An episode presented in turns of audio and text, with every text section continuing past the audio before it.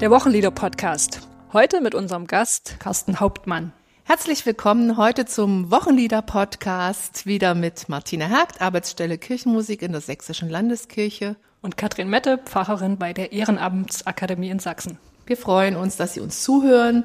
Heute geht es um das Lied Wer nur den lieben Gott lässt walten. Es steht im Gesangbuch unter der Nummer 369 und ist für den 15. Sonntag nach Trinitatis vorgeschlagen.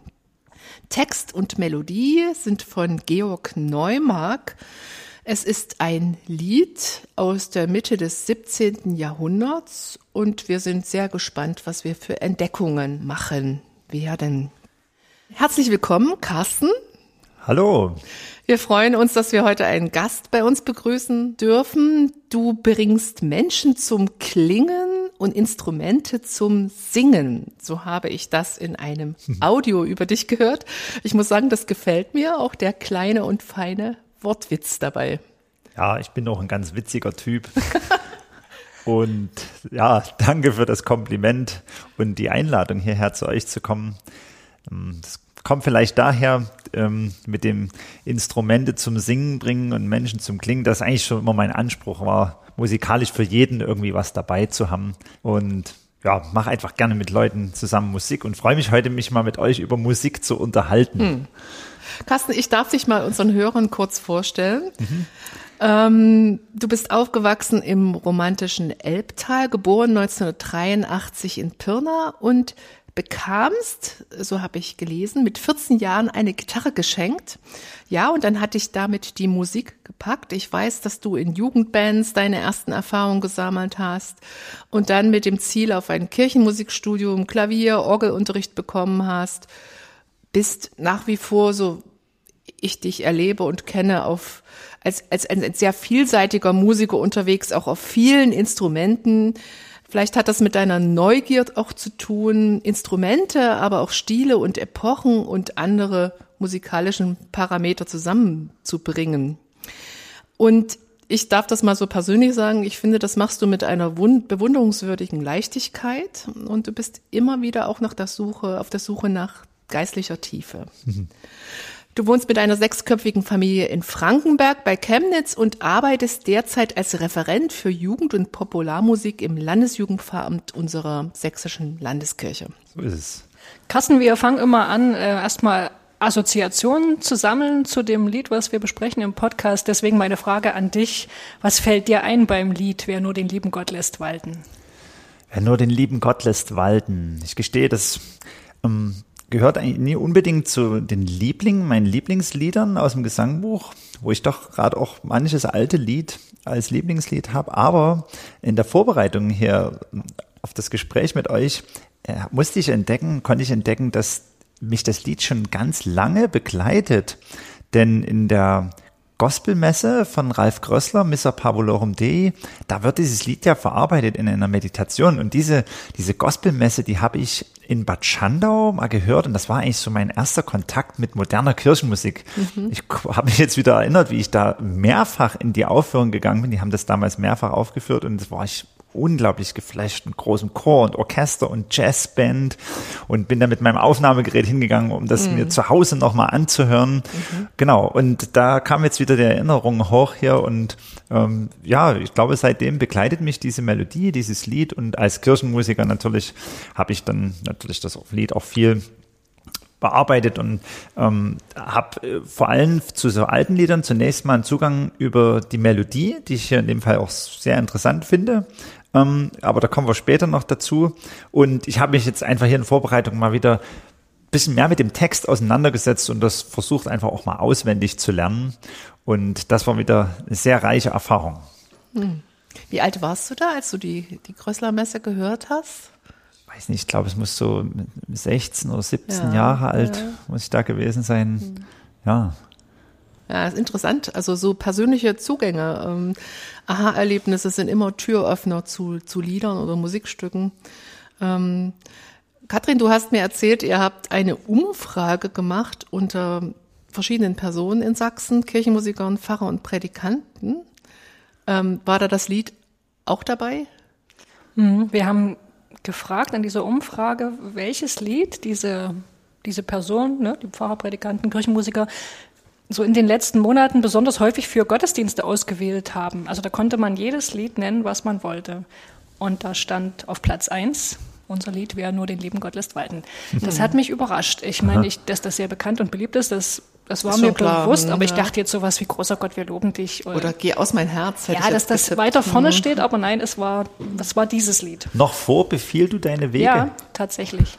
Und ich bin jetzt einfach auch mal gespannt, ob wir vielleicht jetzt auch miteinander herausarbeiten können, was an dem Lied so faszinierend ist oder warum die Menschen das so gerne singen. Fände ich schön, wenn wir da irgendwie ein bisschen, ja, was herausfinden.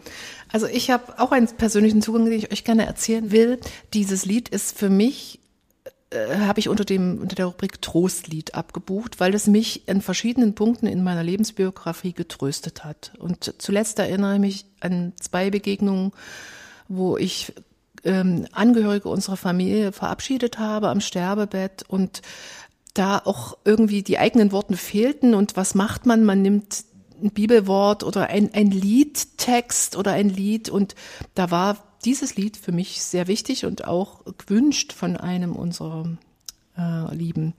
Und ich habe darin auch wirklich Trost empfahren und das gehört für mich emotional immer zu dem Lied dazu. Das ist, das tröstet, das macht irgendwas. Und wie gesagt, deshalb habe ich vorhin auch gefragt, wie alt du warst bei der Krössler Messe. Diese persönlichen Bindungen, die bleiben hängen bei einem Lied in dem Moment, wo das mich getragen hat, mit Text oder Melodie. Jetzt hören wir uns das Lied erstmal an, eingespielt und eingesungen von unserem Gast heute, von Carsten Hauptmann.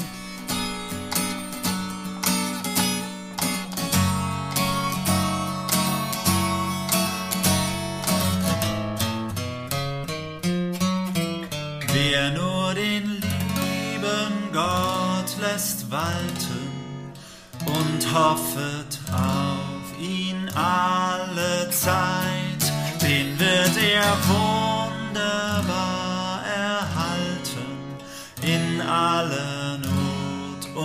Traurigkeit.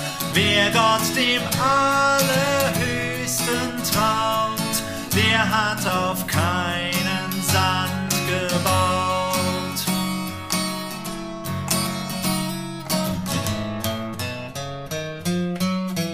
Was helfen uns die schweren Sorgen?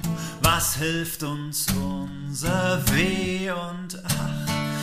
Was hilft es, dass wir alle morgen beseufzen unser Ungemach?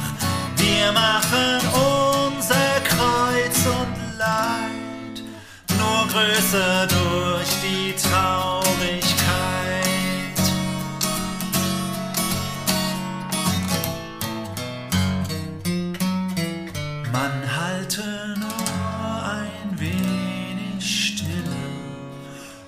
Sei doch in sich selbst vergnügt, wie unseres Gottes Gnadenwille, wie sein Allwissenheit es fügt. Gott, der uns sich hat auserwählt, der weiß auch sehr wohl, was uns fehlt. Sing, bet und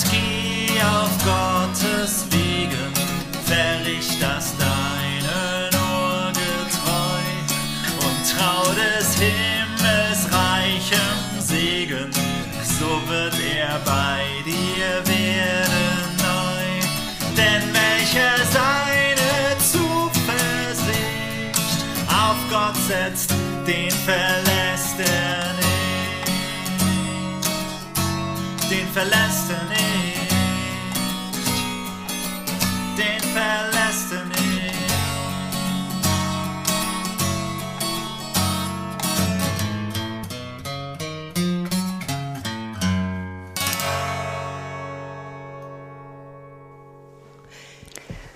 Schauen wir zuerst mal auf den Komponisten, auf Georg Neumark, der auch die, den Text verfasst hat. Georg Neumark ist 1621 in Langensalza geboren worden und im thüringischen Mühlhausen aufgewachsen. Er hat das Gymnasium oder die, oder er hat mehrere Gymnasien besucht in Schleusingen und Gotha.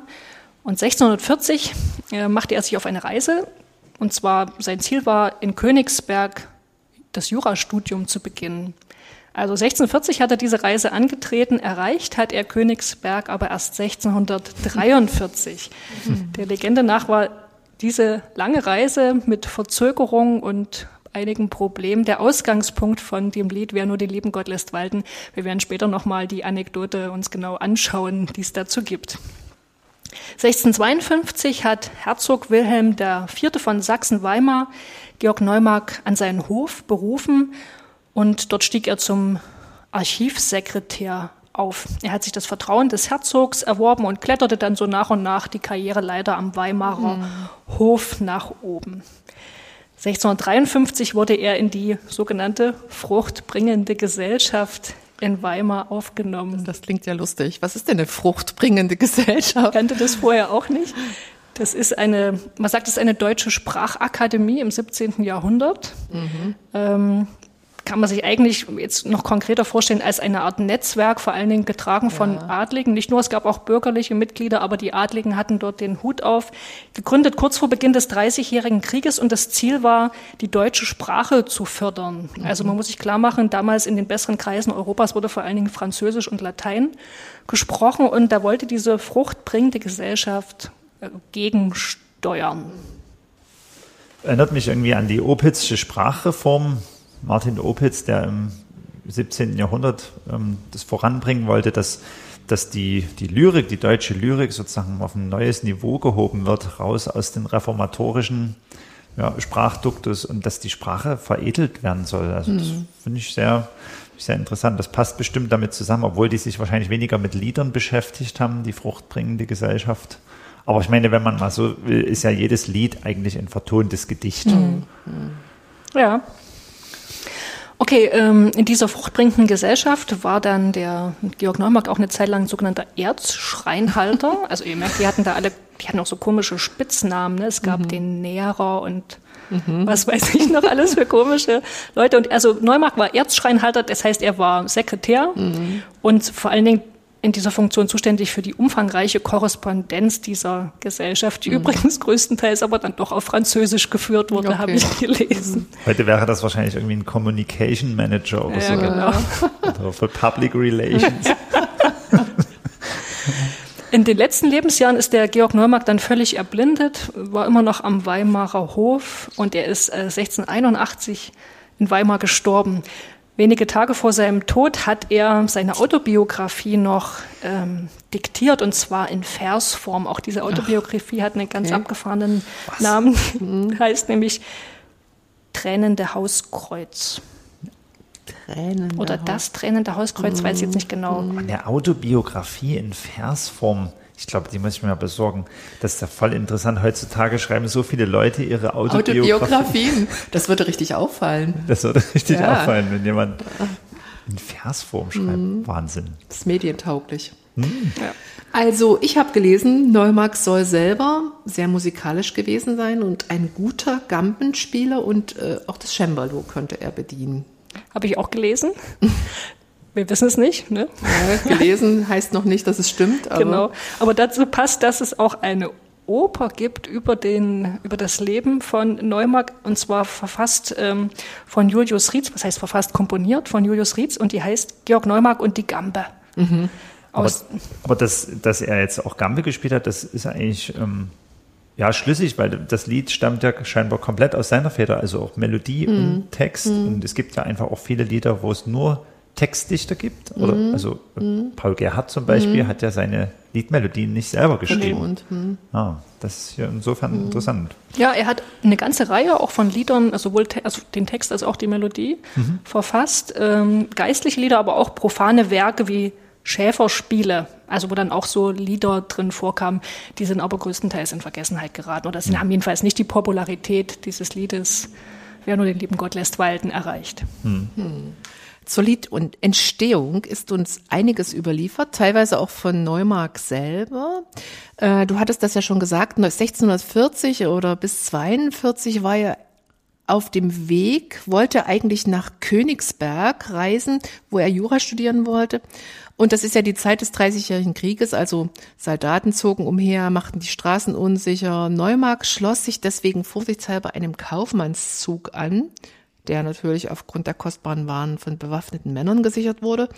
Und er wurde trotzdem überfallen mit dieser Gruppe, ausgeraubt und das führte dazu, dass er jetzt eigentlich sehr mittellos dastand äh, und gar nicht bis Königsberg gekommen war, hat also versucht, unterwegs in Magdeburg, in Hamburg als Hauslehrer eine Anstellung zu kriegen, aber das blieb erfolglos. Er schreibt, dass er Gott um Hilfe angefleht hat und er bekam dann auch 1642 eine Anstellung, allerdings in Kiel und seinem eigenen Bericht zufolge hat er dann unmittelbar dort das Lied verfasst auch wenn es dann erst Jahre später veröffentlicht wurde. Genau, dazu passt, er hat Neumark selber dieses Lied auch als Trostlied bezeichnet und man könnte auch sagen, es handelt tatsächlich ja von Gott Vertrauen. Er selber hat es mit, dem, mit einem Vers aus Psalm 55 verbunden. Wirf dein Anliegen auf den Herrn, der wird dich wohl versorgen. Also um diesen Vers aus Psalm 55 geht's. Der Psalm 55 gehört ja zu den Psalmen, die man als Klagelieder eines Einzelnen bezeichnen kann. Ne? Jeder Psalm, den könnte man mhm. sozusagen nochmal so einer mhm. Gattung zuordnen. Mhm. Und da gibt's eben viele, die Klagelieder eines Einzelnen sind. Es gibt auch Klagelieder des Volkes, Hymnen, Danklieder und so weiter. Und das sieht man auch dem Psalm 55, also dem kann man die typischen Merkmale dieses Klageliedes eines Einzelnen äh, abspüren. Also es ist geprägt von einer konkreten Notlage, die jemand vor Gott bringt. Und der Psalm endet dann, und das ist auch typisch für diese Gattung, mit einem Vertrauensbekenntnis zu Gott. Mhm. Und da gehört dieser Satz also rein, wirf dein Anliegen auf den Herrn, der wird dich wohl versorgen. Und wenn man sich das jetzt mal so vergegenwärtigt, diesen Psalm 55 mit diesen Merkmalen, dann hat man im Grunde auch schon den Grundgehalt, finde ich, des mhm. Liedes, wer nur den mhm. lieben Gott lässt walten, verstanden. Ne? Auch das spricht ja aus einer Art Notsituation heraus, oder es spricht zumindest Menschen an, die sich in so einer Notlage befinden oder die zumindest kennen und empfiehlt, sich trotz der Not auf Gott zu verlassen, ja, auch wenn es im Moment nicht so aussieht, als würden sich die Dinge zum Besseren mhm. wenden. Also aus meiner Sicht ist das Lied ein Aufruf zur Geduld, vielleicht auch zu einer heiteren Gelassenheit.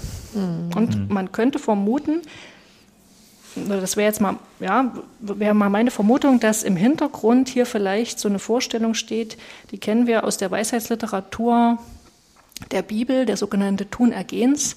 Zusammenhang, also diese Vorstellung, wenn einer sich zum Beispiel an die Gebote hält oder an die Weisung Gottes, wenn er in Anführungsstrichen ein Gerechter ist, dass das auch seine Konsequenzen in seinem Leben hat, dass es dem gut gehen wird, mhm. ja, dass Gott sich um ihn kümmert und um mhm. ihn sorgt. Also ich würde das hier mal zum Beispiel an Strophe 4 ähm, deutlich machen.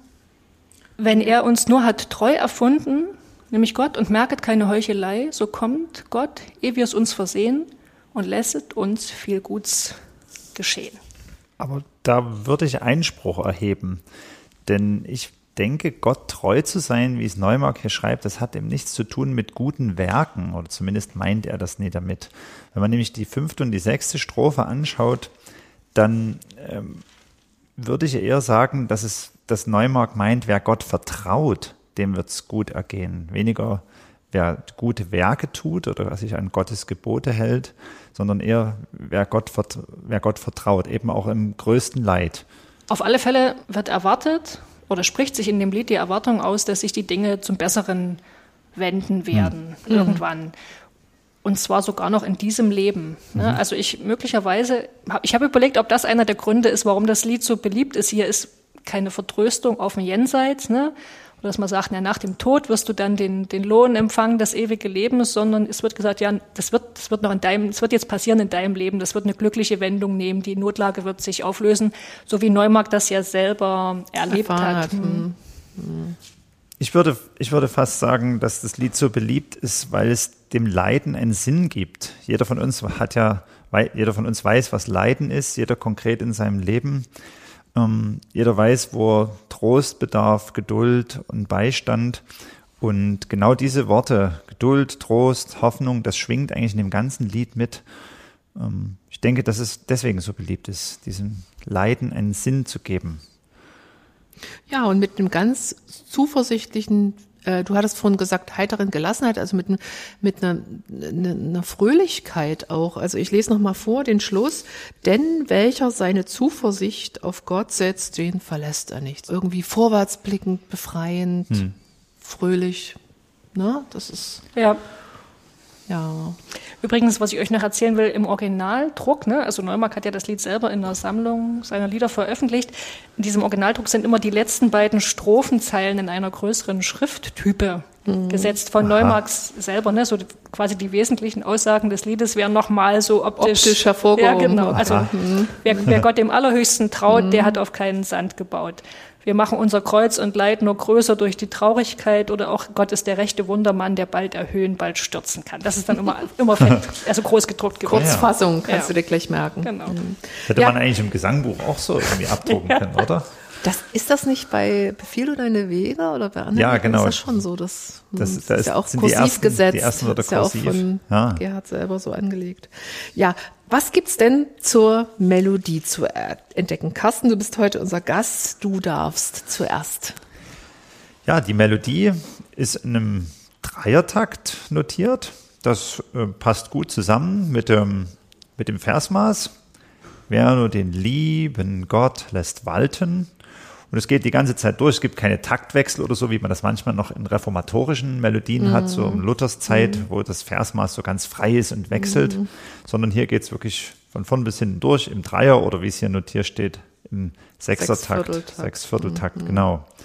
Und es ist eine Mollmelodie und äh, wirklich eine reine Mollmelodie, wie sie im Barock dann eben auch wirklich angelegt war. Man sieht hier immer den Leitton, das Fis, das kommt immer deutlich mit hervor. Und man ist, ist schwer, dieses Lied, wenn man das jetzt so äh, modal harmonisieren würde, also modal äh, so, so alt, dass man das irgendwie alt klingen lässt, noch älter als Barock ja, so als Kirchentonal, sondern das ist eigentlich wirklich so angelegt, dass es ein, eine richtige Mollharmonisation einfach auch braucht, jetzt beim Singen. Ähm, genau, die Melodie, die bewegt sich anfangs so in der Mittellage, ähm, steht in G-Moll notiert. Man kann es auch, denke ich, nach unten transponieren, gerade wenn man es vielleicht im Gottesdienst früh am Morgen singt. Ich denke mal, bis nach E-Moll kann man es nach unten transponieren, so dass es noch halbwegs so die Stimme herauskommt. Denn im zweiten Teil geht es ja dann doch schon ziemlich weit hoch bis zum D dann hier.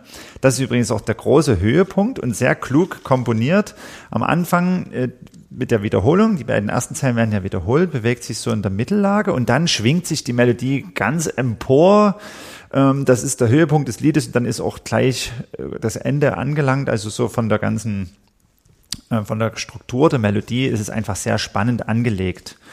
Am Anfang in G-Moll, der Haupttonart, und dann dieser Höhepunkt schwingt, das ist dann eine Kadenz in die parallele Durtonart. Also scheint so auch der, der, die, diese Hoffnung scheint an dieser Stelle wirklich auf und dann am Ende geht's wieder zurück zur Grundtonart, zur Grundmolltonart. Findest du das schwer zu singen, Katrin, wenn du das Lied selber singst im Gottesdienst? Nee. Also weil manchmal hast du gesagt, der hohe Ton, den erreiche ich schwer oder nee. Naja, der wird ja hier angebahnt. Ne? Also ich muss ja nicht einsetzen mit dem Ja, hohen Ton. ja. Das, Aber es ist schon wie Carsten, ich empfinde das auch, es ist ein richtiger Höhepunkt, die dritte und vierte Zeile und auch von der Stimmigkeit zwischen dem Text, was da im Text passiert. Weil du gerade sagst, ist es schwer zu singen. Als ich mich im Studium mit dem Lied, mit der Melodie auseinandersetzen musste, als jemand, der es harmonisiert, jetzt so an der Orgel, da muss man sich ja Gedanken machen, welche Akkorde es ist. Und da dachte ich immer, mit diesem Fis und dann kommt hinterher gleich das F, das ist doch eigentlich unsanglich, ist doch ganz schlimm zu singen. Und ich finde heute noch nach wie vor diese, diese Wendung, dass man dort Fis und dann fast gleich hinterher wieder das F singt, finde ich als eine total spannende Melodiewendung. Aber es ist kein schneller Ohrwurm. Also Nee. man, man muss wirklich zu Hause sein in der Melodie, ne? Also so ganz fix eben durch diese Wendung geht's nicht ein. Und auch wenn ich Genau. dann nicht, wenn ich a cappella singe, also heißt unbekleidet singe, muss ich mir wirklich sicher sein, um bei der Melodie. aber eigentlich nur in der zweiten Zeile. Ne? Ich finde, eins, drei und vier ist jetzt, kommt mir als Laie nicht so kompliziert vor. Bis, bis nur schwierig finde ich eigentlich die, die zweite Zeile. Die zweite Zeile, aber die hat eine tolle Farbe dort an dieser Stelle. Im Übrigen äh, ist das weil du vorhin sagtest, Katrin, mit der ähm, mit dieser Sprachakademie, dieser fruchtbringende Gesellschaft. Und da hat man überlegt, ob das vielleicht mit der Sprachreform zusammenhängt. Man sieht ja einfach wirklich, wie im Barock die Poeten wirklich daran gearbeitet haben, dass das Versmaß des Gedichtes, des Liedtextes übereinstimmt mit dem Taktmaß des Liedes. Also das heißt, die Betonungen, die der Text, die Wortbetonung, Sinnbetonung, die der Text gibt, müssen mit den Betonungen in einem Taktmuster übereinstimmen. Richtig. Es gibt nur eine Stelle hier in dem Lied, wo das nicht stimmt. Äh, und das ist in der zweiten Strophe. Da heißt es, was hilft es, dass wir alle morgen beseufzen unser Ungemacht. Dort haut Und keiner es nicht. sagt beseufzen. Beseufzen, oder genau. Ja, ja. hm. Und dort haut es nicht hin. Ich hatte dann mal überlegt, ob man das irgendwie noch besser äh, Ist dir machen was eingefallen? na, irgendwie seufzen auf unser Ungemach oder so, aber eigentlich ist mir nichts Besseres eingefallen. Und man muss ja auch sagen, nur was Ecken und Kannen hat, das kann dann am Ende auch rund werden. Von daher ist es eigentlich, vielleicht hat Georg Neumark tatsächlich drüber nachgedacht, eine Nacht lang, wie könnte ich das noch anders formulieren? Und ihm, ist, ihm war es dann einfach so wichtig, diese, diese Aussage mit dem Beseufzen unser Ungemach, dass es dann hat einfach stehen lassen. Also für mich macht so eine Stimmigkeit zwischen Text und Melodiebetonung äh, auch wirklich eine Qualität eines Liedes aus. Also mich Fall, ärgert ja. das ganz oft, wenn ich Lieder singe, auch wenn ich alte Melodien habe, es sind neue Texte drauf gemacht und es stimmt bei drei oder vier, Verstell vier verschiedenen Stellen in den Strophen dann irgendwie nicht. Man stolpert und man, man kann das auch nicht nur bedingt auffangen, indem man da ein bisschen sich zurücknimmt beim Singen, Ja. weil es kommt dieser falsche Akzent raus. Aber man muss bedenken, die reformatorischen Melodien noch zu Zeiten Luthers, da wurde eben viel Denen freier noch egal. damit Mhm. umgegangen. Deswegen muss ich oft auch an, den- wenn diese Lutherreime kommen, da muss ich immer so lachen beim, beim Singen, weil das irgendwie ist so völlig ungewohnt für, für unser Verständnis, wie, wie ein Text und eine Melodie funktionieren muss. Also geht mir so, ich kann es immer gar nicht fassen. Aber man muss sich damit klar machen, dass die geistlichen, die deutschen geistlichen Lieder bei Luther ihren Anfang genommen haben Mhm. und in Barock waren sie dann eben schon 150, 100, 150 Jahre weiter, die Poeten. Und das musste Mhm. sich eben auch erst entwickeln. Vorher gab es eben nur die lateinische Sprache, mit der gesungen wurde. Und Luther hat angefangen damit und da hatte das natürlich unglaublich viele Ecken und Kanten. Mhm. Ja. Wie, also wir haben jetzt gesagt, stimmig für uns das Lied. Wie fügt sich denn das stimmig ins Proprium des Sonntags ein, am 15. Sonntag nach Trinitatis? Ich finde ganz geschmeidig. So ich, also allen voran die, das Evangelium pa passt da sehr gut zu dem Lied. Das ist ja ein Stück aus der Bergpredigt, in der Jesus seine Jünger auffordert, sich nicht zu sorgen. Ne? Und nicht um die Kleidung, nicht um das Essen, den morgigen Tag, sondern sich der Fürsorge Gottes anzuvertrauen. Das ist so einer der weisheitlichen Texte, die wir im Neuen Testament haben. Und das passt doch passt auch gut zu der, zu der Aussage des Liedes. Ja. Man kann auch noch mal so ein bisschen nach links und rechts zu den anderen Texten schauen. Die Epistel aus dem ersten Petrusbrief, dort findet sich der Satz, all eure Sorge werft auf ihn, denn er sorgt für euch. Oder der Psalm des Sonntags, da kommt dieser schöne Satz vor, es ist umsonst, dass ihr früh aufsteht und danach lange sitzet und esset euer Brot mit Sorgen, denn seinen Freunden gibt er es im Schlaf. Das ist auch diese Sorglosigkeit und das Vertrauen, dass Gott das Zuversicht. Dinge schon richten wird. So. Zuversicht. Aber man könnte doch fast denken, dass Georg Neumark diesen Psalm 127 da als Vorlage genommen hat für die zweite Strophe, oder? Was helfen uns die schweren Sorgen? Was hilft uns unser Weh? Und ach, was hilft es, dass wir alle morgen beseufzen unser Ungemach?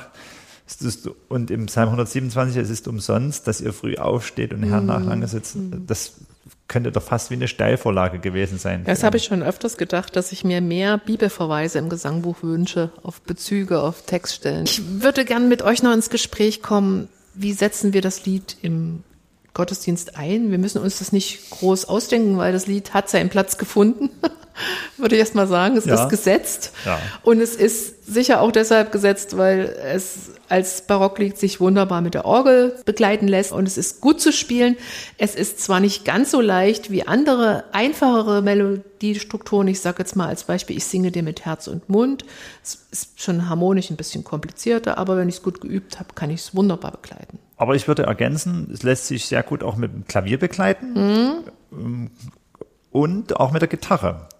Da eignet sich einfach dieser, dieser Dreiertakt, ähm, eignet sich sehr gut dazu. Man kann es also gut im Strumming spielen, also ges geschlagen, geschrummelt, sage ich jetzt mal.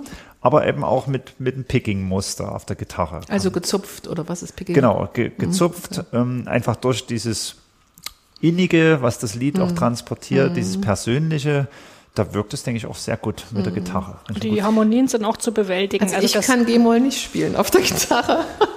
Nee, darum sage ich ja dann G-Moll, E-. E-Moll, also wenn man es nach E-Moll transponiert und auf der Gitarre kann man dann mit Capodaster dann einfach das E-Moll Also mit diesem nach- Steg hier drauf. mit diesem ne? Steg, Den dann kann man draufklemmen und dann genau, schiebt's dann alles. Mhm. kann man es auch von der Tonhöhe wieder nach G-Moll hochschieben und man spielt es aber in E-Moll. E-Moll geht gut, das lernt E-Moll man geht, zuerst. jawohl. Zwei, zwei Finger, ne? Genau. Mhm. Gut, ähm, du hast gesagt, Katrin, das Lied ist auch in anderen Konfessionen bekannt. Ja, also es steht auch im reformierten, im Schweizer reformierten Gesangbuch, es steht im Gotteslob. Ah, Also wenn man einen ökumenischen Gottesdienst hat, super Wahl. Ja, ich, ich würde gern noch ergänzen, dass wir jetzt nur über die Anwendung im Gottesdienst geredet haben. Ich hatte ja schon am Anfang gesagt, meine Zugänge sind ja auch über so eine ganz persönliche Lebenssituation beim Abschied ähm, eines Sterbenden. Und ich finde, dass das das beste Beweis ist, dass das Gesangbuch kein Gottesdienstbuch sein muss, sondern auch ein Hausbuch sein kann. Und das, so ist es ja auch eigentlich gedacht, dass wir diese Lieder mitnehmen und gerade dann, wenn uns Worte fehlen, sie uns Halt und ähm, ja, Halt geben. Das würde ich auf jeden Fall nochmal verstärken. Ähm, ich habe ja vorhin gesagt, dass ich das Lied auch gerade auswendig gelernt habe, auch deswegen, weil meine Kinder hören sich gerne abends vorm Einschlafen auch irgendwie alte Gesangbuchlieder an, ähm, die ich denen dann vorsingen kann. Und zurzeit ist es eben auch das mit und hören sich das wirklich gerne an, freuen sich darüber. Auch wenn sie vielleicht noch nie alles verstehen, aber ich glaube, die Melodie, so, das dringt schon tief ein. Ja, und wenn du das noch auswendig lernst, habe ich auch mal gemacht. Übrigens beim Straßenbahnfahren im Studium hatte ich, Mit Gesang in der Straßenbahn? nein, nicht, aber so still davor gesessen und gedacht, wie nutzt du diese Zeit? Ah, Ich kann auch alle, alle Strophen vom Mond und ein paar anderen, Ja. hinunter ist der Sonnenschein und was weiß ich. Das ist schön, befreit singen zu können, ohne ein Buch zu haben, Ja. haben zu müssen. Hm. Haben, da haben wir wieder Ja, unseren sächsischen Sächsisch- Dialekt. Das kriegen wir nicht raus. Äh, Ich hoffe, Sie hören uns trotzdem gerne zu. Wir wollen noch ganz kurz über und noch paar Tipps, Vertonungen, Begleitsätze oder anderes. Also ich habe noch mal geguckt, äh, war ich auch ganz erstaunt und habe festgestellt, das Lied findet sich mehrfach be bearbeitet von Johann Sebastian Bach äh, vor, also zum Beispiel in der Choralkantate Bachwerkverzeichnis 93, die da auch heißt, wer nur den lieben Gott lässt walten, für den fünften Sonntag nach Trinitatis, aber auch in anderen Kantaten, teilweise strophenweise, 84, 88, 166, 179, 197 und so weiter. Und besonders schön finde ich eigentlich die, den Satz in der Kantate 21, ich hatte viel Bekümmernis. Da wird nämlich die Melodie des Chorals mit äh, in zwei Strophen mit einer dreistimmigen Fuge verknüpft. Sei nun wieder zufrieden, meine Seele, die der Tenor und Sopran äh, dann singen. Ja, wenn wir gerade bei Bach sind, mich begleitet natürlich äh, als Organist und Kirchenmusikstudent und Kirchenmusiker schon lange das, der Bachsatz aus dem Orgelbüchlein. Di, di, di, di, di, di, di, bum, bum, bum, ba. Ja, diese Bearbeitung da, dort in A-Moll übrigens, äh, Bachwerkeverzeichnis 642. Ja. Schon zigmal gespielt bei Beerdigungen und Gottesdiensten und Mendelssohn, Brahms, Schumann, auch andere Komponisten haben diesen Choral aufgegriffen. Und kennt ihr den Film Vaya con Na Dia? klar. Ja, okay. Erzähl mal, was Na, das der- Lied da für eine Rolle spielt. Also eine sehr zentrale. Ne? Es geht ja auch um das Singen. Es geht um so einen imaginären Orden, die kann Kantorianer. Ja. Kantorianer, genau. Und, und, und äh, es geht auch um den dreistimmigen und vierstimmigen Gesang. Und da ist dieses Lied führt durch den ganzen Film. Dreistimmig, das sind ja Dreier, ne? Das ist vielleicht auch ein Grund für die Popularität des Liedes, ne? weil viele Leute das wahrscheinlich kennen, den Film. Muss ich wieder mal angucken. Ja, und dann natürlich nicht vergessen, die Gospelmesse, Missa Parvulorum Dei von Ralf Krössler komponiert, 1988. Das ist die, die du in Bacchando gehört Genau. hast. Okay. Hm. Und darin diese Meditation für Saxophon und Trompete und Jazzband und Streicher wunderschön anzuhören. In dem Zusammenhang vielleicht noch ähm, auch moderne Rezeptionen. Sarah Kaiser hat eine kongeniale Bearbeitung auf ihrer CD Geistesgegenwart. Und im sogenannten Liederschatzprojekt von Albert Frey. Da ist es mit integriert äh, auf der CD Hoffnung das Liederschatzprojekt, das sind äh, Musiker und Produzenten aus dem, ich sage jetzt mal, Praise- und Worship-Bereich, die aber sich gesagt haben, diese alten Lieder wollen sie auch erhalten und eben nie nur immer neue Lieder produzieren. Und die haben eben mit ihren musikalischen Stilmitteln diese Lieder bearbeitet und auch wirklich Produktionen gemacht, die zum Mitsingen gedacht sind. Also Ah, große. Empfehlung, Liederschatzprojekt, da ist es mit dabei. Ja, dann ist, glaube ich, fast alles gesagt. Es fehlt nur eins, der Dank an Carsten Hauptmann, dass du heute bei uns warst und na, es ist dadurch auch gleich ein bisschen kontroverser geworden und, Und lebendiger. wunderbare Ich Farbe. Wunderbar. Gut. Genau. Schön. Vielen Danke. Dank für eure Einladung. Uns hat's Spaß gemacht. Wir hoffen unseren Hörern auch und freuen uns auf unsere nächste Sendung. Tschüss. Tschüss.